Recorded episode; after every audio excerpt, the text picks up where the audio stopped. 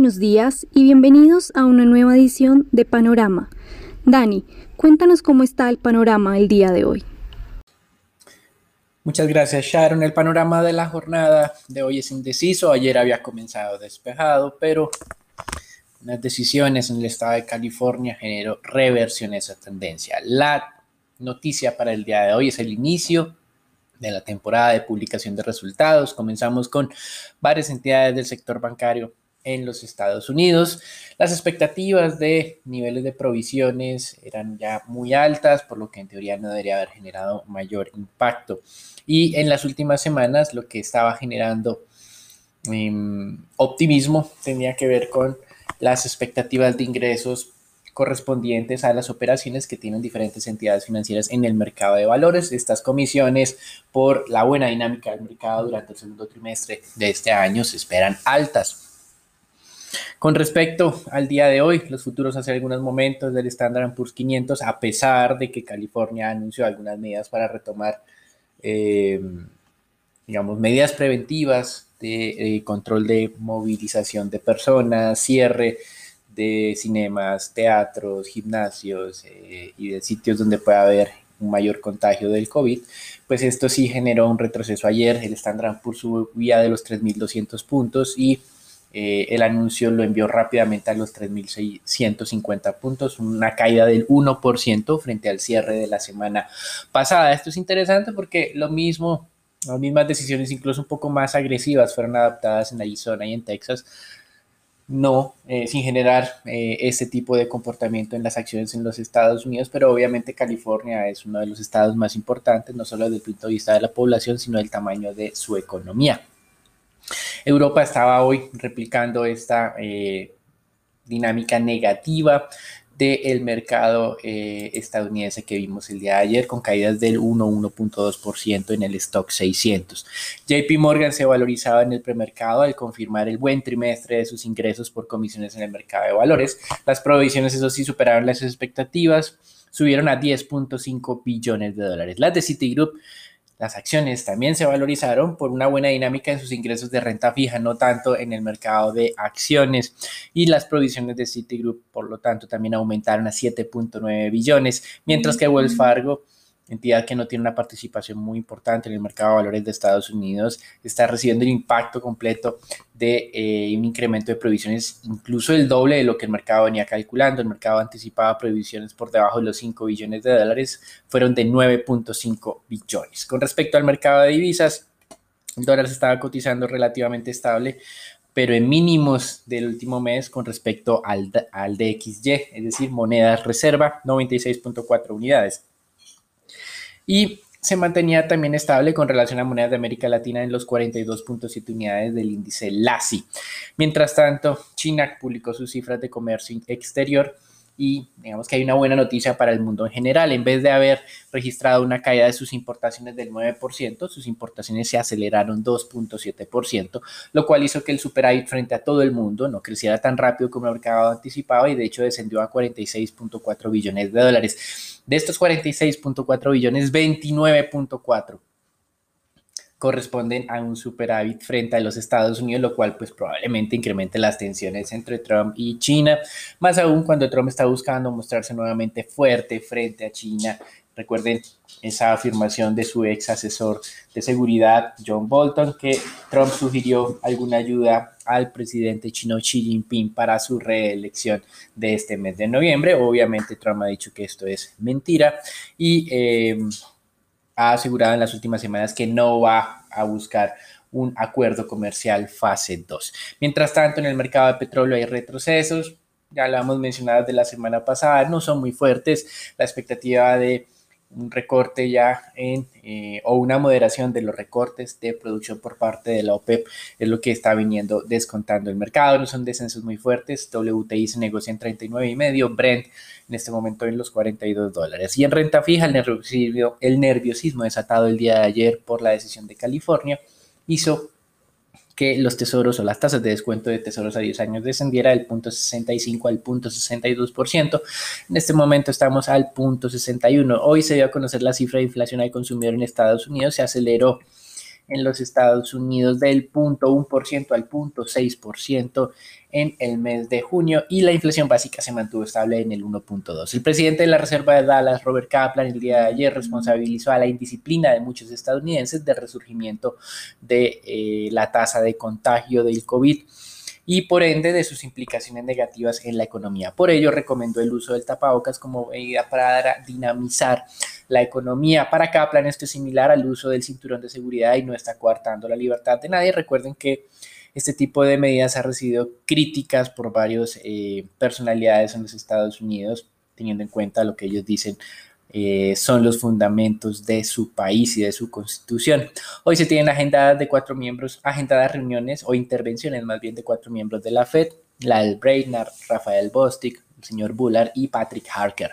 Con respecto a Europa, la producción industrial de Reino Unido se contrajo 20% en mayo, sin sorpresas. En la zona euro, la producción industrial de mayo creció también menos de lo esperado. El mercado esperaba un crecimiento del 12% entre mayo de este año y abril. Eh, bueno, esperaban un crecimiento de producción industrial del 15% y fue del 12,5% aproximadamente. La contracción anual de la industria en Europa sigue siendo alta. Cuando yo no comparo mayo contra abril 2020, sino hago mayo 2020 frente a mayo 2019, esa contracción supera el 20%. En Alemania, el indicador de expectativas ZEW se mantuvo en máximos históricos de casi 60 puntos básicos para el mes de julio. Recuerden que Alemania es una de las economías que mejor han eh, controlado el tema del contagio del COVID.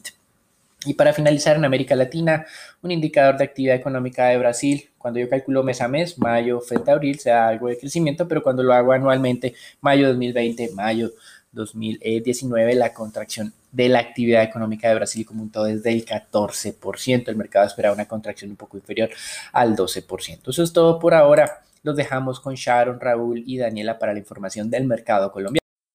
Gracias, Dani. En el panorama de Colombia, el día de ayer asociaciones médicas pidieron al gobierno nacional retomar la cuarentena estricta al menos por dos semanas. Esto da la situación crítica en las unidades de cuidado intensivo a lo largo del país y la falta de equipos y personal para atender la emergencia. Sin embargo, la capital del país entró este lunes en una fase de cuarentena estricta por localidades y además Medellín declaró alerta naranja ante el aumento de contagios, razón por la cual se decretó en primer momento un confinamiento obligatorio en el centro de la ciudad, pero el alcalde de Medellín, Daniel Quintero, anunció más tarde que a partir de este viernes iniciará una nueva cuarentena total en la ciudad y también en todo el valle de Aburrá donde el objetivo es llevar a que se tengan cuatro días de actividad en la semana seguido de tres días de cierre total con el fin de contener la propagación de este virus. En segundo lugar, el Gobierno Nacional, a través del Fondo Nacional de Garantías, creó dos nuevas líneas de garantías enmarcadas en un programa especial llamado Unidos por Colombia, las cuales cuentan con un cupo que asciende a los 6 billones de pesos y están disponibles para empresas grandes del país afectadas por la contingencia. La primera línea de garantía es gran empresa que tiene un cupo total de 5 billones y está destinada a garantizar créditos para capital de trabajo hasta por el 12% de las ventas de la compañía o máximo 100 mil millones de pesos con una cobertura al 80%. Y la segunda línea, denominada sectores más afectados, gran empresa, tiene un cupo de un billón de pesos y a esta podrán acceder las grandes compañías que aún no han podido reactivar sus actividades, como es el caso de restaurantes, alojamientos, transporte aéreo y terrestre y también para el sector de entretenimiento. Esta estaría destinada para respaldar créditos para capital de trabajo hasta por 36 mil millones de pesos con una cobertura del 90%.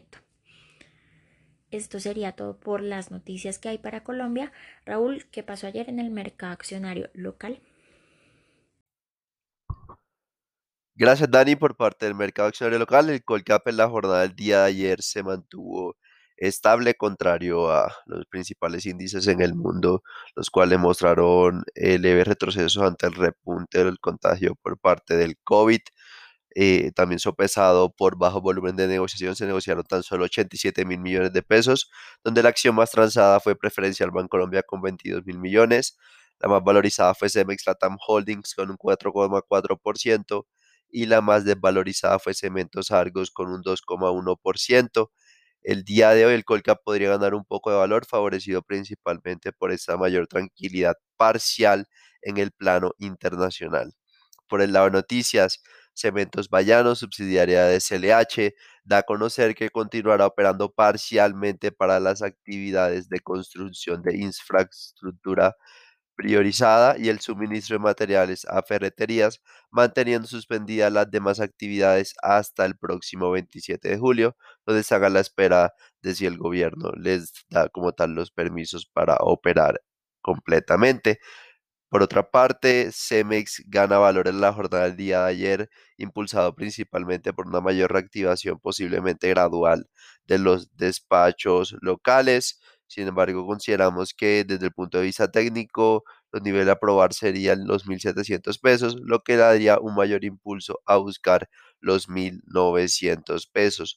En cuanto a la situación de lo de la DIAN, consideramos que estos procesos tomarían tiempo por lo cual vemos poco probable impactos en el corto plazo por el lado de una posible multa. Cabe recordar que esos procesos llevan años. Y finalmente, Grupo Argos mantiene una dinámica favorable, cerró sobre 10.400 pesos, donde se aproxima a registrar un nuevo máximo desde el mes de marzo.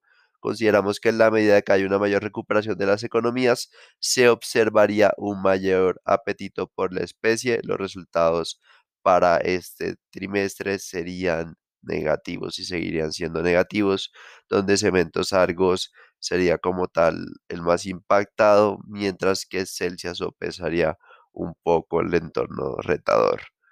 Bueno, Dani, cuéntanos cómo amanece dólar el día de hoy.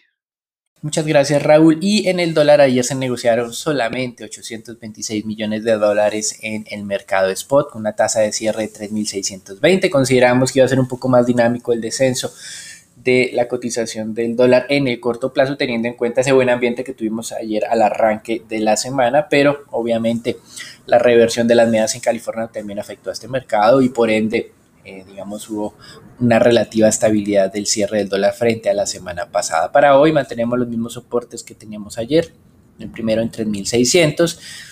Parece que, eh, digamos, no hay mucha expectativa de descenso del dólar en el arranque del día de hoy. Y eh, resistencias, la primera está muy cercana a 3.627 y la segunda 3.654. Eso es todo por ahora.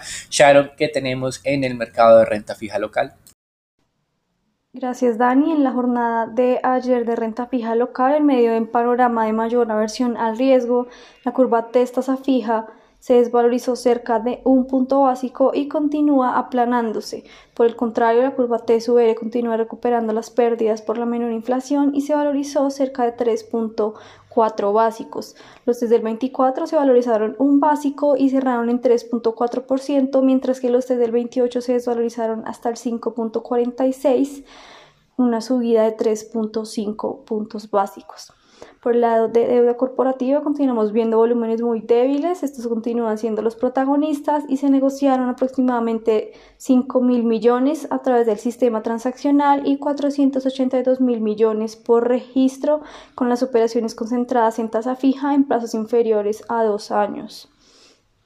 En cuanto a las negociaciones, eh, no vemos mayores cambios. Los TSUR son la referencia más valorizada en el segmento corto, mientras que los TES en pesos lideran las ganancias en la parte media de la curva y los títulos indexados a la IPC se mantienen como la única referencia que presenta desvalorizaciones. Les recordamos también a todos nuestra recomendación estratégica en títulos de deuda corporativa de mantenerse en títulos indexados a la IBR en la parte corta y media de la curva y adicionalmente en títulos indexados a la IPC en la parte media con opción de diversificación en tasa fija. Gracias por escucharnos y no olvides conectarte a diario para conocer el panorama del mercado. Buen día y hasta la próxima.